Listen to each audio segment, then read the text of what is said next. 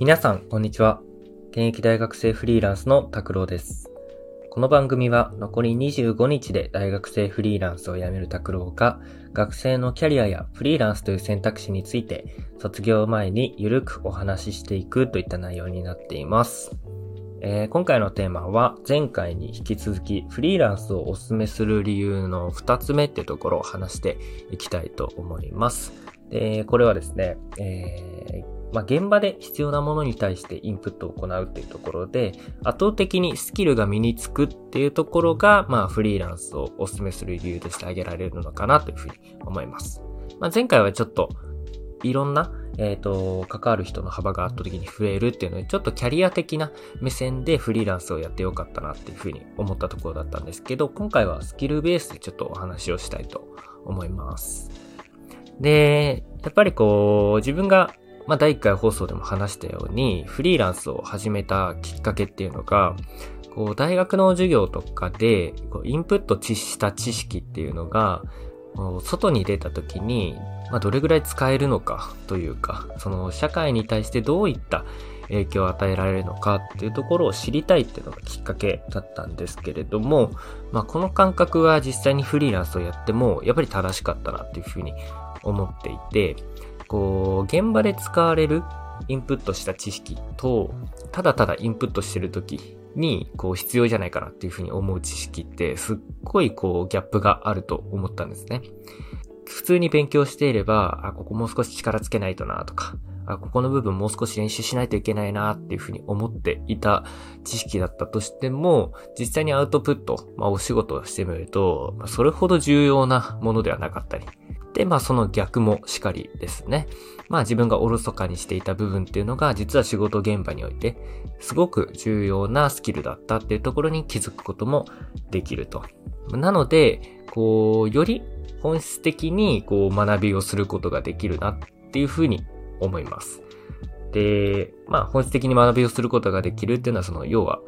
仕事で必要な知識っていうのがすごく理解できるので、まあそこ身につけていって成長していくっていうのがやっぱり一番効率的な学習方法なんじゃないかなっていうふうに思うからこそフリーランスを通して知識を身につけていくっていうのはすごくおすすめだなっていうふうに思いました。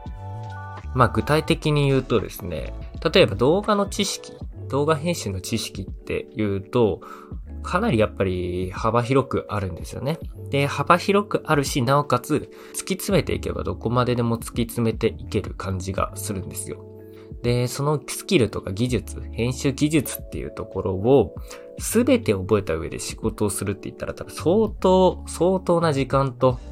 労力がかかるなっていうふうに思うんですね。でもじゃあ実際に仕事をやってみると、何の力が一番重要だったかっていうと、まあ、検索力ですよね。で、やっぱ大体のその編集に必要なスキルっていうのは、その検索をしたら全部出てくるんですよ。で、その検索した時に、あのいかに早くその検索した内容をもとに解決できるか、問題が解決できるかっていうところの方が重要であって、別に自分の頭の中に全部その編集の技術っていうのを身につけておかなきゃいけないわけではないんですよね。で、なおかつやっぱり動画編集って、まあ言うても自由じゃないですか。その編集一つとっても動きとか、あのテロップのデザインとかもうめちゃくちゃ選択肢があるので、もうすごく自由なんですよね。で、そんな自由な中で、こういったイメージの、例えば、テロップを表示させたいみたいになった時に、やっぱりこう、どれだけインプットしてたとしても、一度検索しないといけない場面がたくさんあるなっていうふうに思ったんですよ。なので、まあ動画編集者においては、知識をいっぱいいっぱい、もう無限に身につけていって、その上で仕事をするっていう風になると、ハードルが高いし、非常に効率的ではないなっていう風に思うので、動画編集者はまあ最低限、本当に最低限ベースとなる知識だけ身につけた上で、こう検索する力を身につけていって、そこからこういう編集がしたいっていう時に、その検索力を駆使しながら編集をしていくと。まあこれが、やっぱり仕事現場における、あの動画編集者っていう意味では必要なスキルなんじゃないかなっていうふうに思ったんですね。で、やっぱりこれは仕事をやってみないとわからなかったなっていうふうに思うこと。まあ、検索力っていうのがそんだけ重要なんだっていう風に、まあ、気づかなかったでしょうし、ま、動画編集者だったら、これぐらいスキル身につけなきゃいけないよね、みたいなのも、こうネットで調べていったら、動画編集者の方がこう、おっしゃってる動画があったりとかして、なんかそれが当たり前になってたと。でもまあ蓋を開けてみれば全然違いますよと。動画のテイストによっても必要なスキルっていうのは変わってくるし、その度その度で必要なスキルを身につけていくことこそがすごく、えー、効率的な学習につながるなっていうふうに思いましたね。はい。なので、まあ、フリーランスをお勧めする理由のその2なんですけど、やっぱり現場で、あの、アウトプットをするっていうことで、こう、必要なインプットがより分かってきて、スキルが圧倒的に効率的に向上するっていうところが、お勧めする理由の2つ目かなっていうふうに思いました。はい。ということで、今回の放送はここまでです。えー、次回もぜひお聴きください。それでは。you